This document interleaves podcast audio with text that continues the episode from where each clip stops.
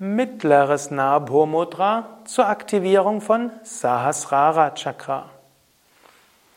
Om Namah Shivaya und herzlich willkommen zu Mittleres Nabho Mudra, eine Übung zur Aktivierung des Sahasrara Chakras. Ein Übungsvideo von www.yoga-vidya.de.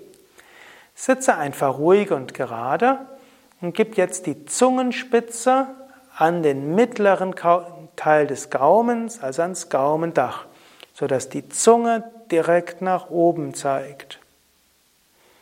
Eventuell geh etwas mit der Zunge vor und zurück, bis du vielleicht genau an der Stelle bist, wo der Reflexpunkt zu spüren ist vom Sahasrara Chakra. Und wenn du den richtigen Punkt gefunden hast, spürst du vielleicht, wie die Scheiteldecke sich nach oben öffnet oder wie von oben eine Lichtenergie in dich hineinströmt oder es wie ein sanftes Pulsieren gibt oben an der Scheiteldecke.